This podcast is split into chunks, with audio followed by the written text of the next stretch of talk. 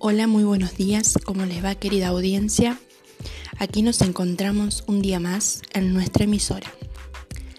La defensa del diálogo en acción. Quien les habla, Dora Martínez. Hoy los acompañaré en un breve recorrido en la historia sobre la escuela y la enseñanza.